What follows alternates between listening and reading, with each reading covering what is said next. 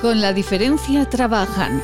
Son los profesionales que aportan luz y calidad de vida a las personas con autismo y a sus familiares. Diagnóstico difícil. Labor personalizada. ¿Qué es el autismo? ¿Cómo diagnosticarlo? ¿Cómo tratarlo? Preguntas que Marta Rodríguez, gerente del Centro Gatea, responde. Marta, muy buenos días. Hola, hola Maite, muy buenos días. Me encanta estar con vosotros, incluso me gustaría si fuera día feriado. Ay, qué alegría nos da de verdad. Eh, y eh, hoy eh, en este programa lo intentamos siempre hay momentos en que, bueno, pues la vida te pone en un brete y, y, es más complicado, pero la actitud y la actitud positiva ante la vida es marca de este programa y marca de esta mujer, de Marta Rodríguez, eh, gerente de, Gatea, de este centro eh, especializado en autismo y eh, para personas que lo padecen y para sus familias. La actitud, bueno, voy a, voy a contar una cosa personal, Marta. Sí. ¿Le parece? Me parece perfecto lo que tú hagas. la semana pasada Marta me enviaba una nota de voz hablando de la actitud que me dio, eh, bueno, me dio un chute de energía impresionante. Así que, Marta, esto hay que compartirlo con los oyentes. ¿Qué es la actitud? Eh, bueno, la actitud es algo que depende de uno mismo, que es la forma que tienes de ver la circunstancia que estás viviendo. Las circunstancias que vives, eh, la misma circunstancia, la circunstancia en sí es algo neutro, que no es ni positivo ni negativo, aunque bueno, algunas sí pueden ser objetivamente, objetivamente negativas, pero no siempre lo son para todo el mundo. Y la actitud es lo que tú le obligas a tu cerebro que piense en relación a lo que estás viviendo. Y es algo muy, muy personal, es introspectivo y que cada uno decide la actitud que quiere tomar ante ciertas circunstancias. Es, mm, es difícil de, de, cambiar en alguien que no seas tú mismo. Eh, hablamos hoy con, eh, con Marta, eh, con el Centro Gatea, hablamos de, de, actitud porque la actitud para, para las familias que de pronto se encuentran con, bueno, pues que tienen que, que, que vivir con un niño autista, la actitud es más que importante, ¿no? Es determinante en, las familias es determinante en todas las personas. Por eso le comentaba a Maite que posiblemente, hablando de autismo, podamos, podamos ayudar a un montón de personas que están viviendo la pandemia y la nevada y, la circunstancia que tenga en casa de una forma de una forma diferente. Entonces, cuando las familias llegan a la TEA, obviamente el día del diagnóstico de tu hijo es el peor día de tu vida, donde cuando alguien cuando todo iba bien, porque nació sano, porque al año era sano, porque todo era normal y, y todo el mundo, pediatras, amigos, em, te decían que, que bueno, que era que era todo perfecto, normal y sano, a partir de los 18 meses, si tienes suerte, más tarde, si el diagnóstico se retrasa, te dice que tiene un trastorno del desarrollo que afecta a todas las áreas. Ese día es el principio de una vida diferente, de vivir una vida diferente. Tardas un tiempo en, entenderlo, porque obviamente primero, primero buscas curarlo y después entiendes que es algo vital que te va a acompañar toda tu vida, incluso que te va a sobrevivir, que es un pensamiento que nos abruma a todos los padres. Es decir, yo creo que es una circunstancia, puede ser que le podamos llamar un problema, que te va a sobrevivir y los humanos no estamos preparados para, gestionar ese, ese tipo de, problemas. ¿Por qué, Marta? sí, ¿por qué, Marta? ¿Por qué, ¿Por qué no estamos preparados?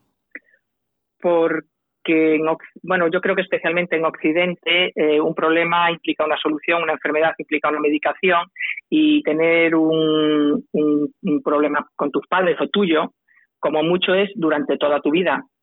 Cuando lo tiene un hijo tuyo y es algo que no tiene cura, te va a sobrevivir. Con lo cual, quiero decir, yo puedo dedicar el, mi vida a mi hijo y es algo que hago conscientemente, el, el decir mi hijo va a estar bien porque yo me voy a, dedicar a ello. Voy a dejar todas mis prioridades y esto va a ser mi prioridad pero yo voy a fallecer y mi hijo va a sobrevivir. Ese pensamiento, yo diría que absolutamente a todas las familias que tienen un, hijo con autismo le abruma. Es un pensamiento que, en el que no hay solución porque tú no puedes delegar ese nivel de compromiso en otra persona porque no puedes hacerlo y no tienes derecho a hacerlo y la otra persona no tiene obligación, con lo cual es la, mira, tienen dos años y dicen Marta y, y, cuando yo no esté dices, madre mía, tiene dos años. Y, yo recuerdo ese pensamiento de, recibir el diagnóstico y decir, madre mía, y cuando yo no esté, tardé un tiempo yo creo que, no sé si largo o corto, pero tardé un tiempo en entender que, esa actitud de por qué me ha pasado a mí, por qué tiene que ser mi hijo, eh, por qué no puedo llevar la vida que llevaba, por qué mi trabajo está comprometido, por qué mi vida social está comprometida, tardé un poquito de tiempo en entender que tenía que cambiar de actitud. Y que solo, eh, y que, bueno, entendí que yo era dueño de lo que yo pensaba y que me tenía que entrenar en poner el foco en lo positivo porque la vida que yo estaba llevando después del diagnóstico era mm, demasiado dura para ser permanente. Y solo vi la solución de tengo que controlar lo que estoy pensando y tengo que entrenar a mi cerebro a focalizar en lo positivo. Y eso positivo, Marta, eh, esto que estamos hablando de, autismo, estamos hablando del centro de Gatea, estamos hablando de, personas que, tienen eh, pues en su casa una persona con, con, eh, este problema, con el autismo, pero esto en cualquier momento de la vida, ¿no? Pierdes a un amigo, pierdes el trabajo. Eh, te encierran en casa tres meses. Te encierran en casa tres meses, después te encierran otra vez eh, por la nieve, porque claro, en este pierdes país... Tu trabajo. Pierdes tu trabajo. porque claro, en este país todo se soluciona encerrándose uno en casa, o sea, es, una, es algo tremendo. Eh, esto, esa actitud eh, eso, por ejemplo, Marta, eh, que era una, una, mujer, me decía, pues, pues, eh, pues le encantaba la vida social, muy, muy sociable, de pronto le cambia todo. Y claro, hay que disfrutar de las pequeñas cosas positivas que tenemos, ¿no? Sí, yo a veces hablo, pero pues primero en relación a mí misma, o sea, disfrutar de una ducha, que yo me duchaba gestionando qué tenía que hacer ese día, aprendí a disfrutar de, que bueno de que tenía agua caliente mientras estaba nevando de que tenía agua de que podía comer todos los días de que de muchas cosas que, mucha gente no tiene. Ya sé que es algo que puede sonar ridículo pero posiblemente el único momento donde yo estaba sola y no todos los días era mientras me duchaba. Aprendí a, disfrutar de mi desayuno de la ducha aprendí a valorar el tener coche y poder llevar a mi hijo en coche y no hacer tres intercambios de metro. Aprendí a valorar un montón de detalles que antes me pasaban desapercibidos. Y eso es, em, no, no, no fue el autismo el que, me, el que me lo enseñó, fui yo la que me lo enseñé. Entonces, si tú estás obligado a encerrarte en tu casa, pues a lo mejor eh, tienes que aprender, pues eso, a, disfrutar de tu ducha, de tu desayuno, de tus plantas, de tu, de tu libro, de tu, eh, de ti. A, lo mejor aprender a disfrutar, a disfrutar de ti. Eh, y eso, las familias que tenemos, que tenemos hijos con, con autismo, eh, no es una opción, porque la pandemia pasará. Yo siempre digo a, las familias que no, padres, a los amigos que no tienen hijos con autismo, siempre les digo, mira, tatúate la frase, esto también pasará.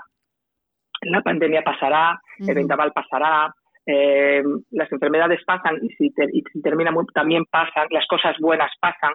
Lo que nosotros vivimos es con la certeza de que el autismo no pasará.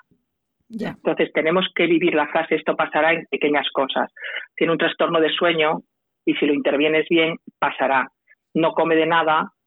Mi hijo llegó a comer, me gusta poco hablar de mi hijo por respetar su intimidad, pero mi hijo llegó a comer solo yogur y agua. Durante muchos meses estaba desnutrido.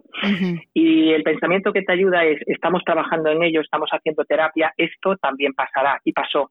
El control de esfínteres también fue complicado eh, y, el pensamiento de esto bien intervenido pasará, tardaremos tres meses, cuatro meses, seis meses, pero pasará. Ese pensamiento, yo a veces se lo digo mucho a las familias, el, eh, mira a los demás chicos, esto pasa, es algo transitorio.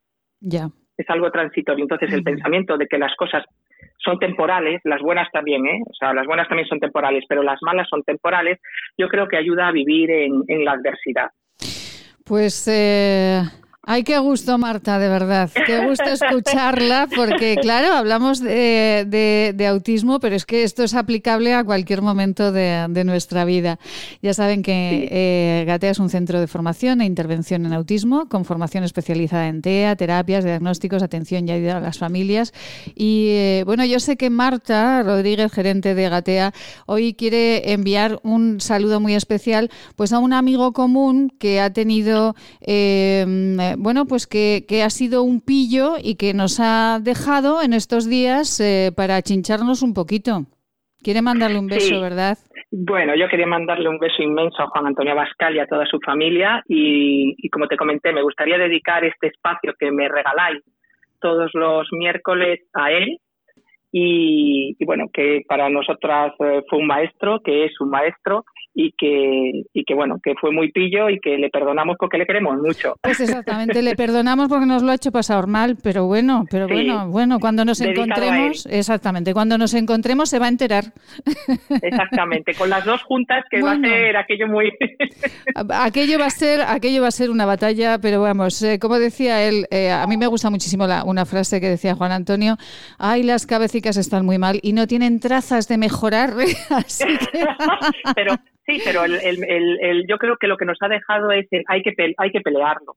Hay que pelearlo, hay que intentar que las cosas mejoren y no y no no era una persona conformista y yo creo que, que bueno que, que, dedicarle a él este este ratito todos los miércoles es un mini homenaje a lo que a lo que él era. Pues, eh, pues se lo enviamos, que haga él lo que crea conveniente. Lo que quiera. Que haga él lo que quiera, que eh, como siempre lo hacía, pues que haga él lo que Exacto. quiera. Marta Rodríguez, un beso muy grande y hasta la semana que viene. Qué gusto que, Juan, que Juan, Antonio un día eh, nos dijese, ¿y si dedicamos un ratito a hablar de autismo? Tengo una amiga maravillosa que lo cuenta y bueno, pues aquí estamos. Marta, un beso, feliz día. Gracias Juan Antonio, un beso grande. Un beso grande. Centro Gatea, centro especializado en la atención global a las personas con dificultades de comunicación y lenguaje con trastornos del espectro autista y a sus familias. Gatea, atención global, Paseo del Rey 10, Madrid. Nos pueden encontrar en gatea.org.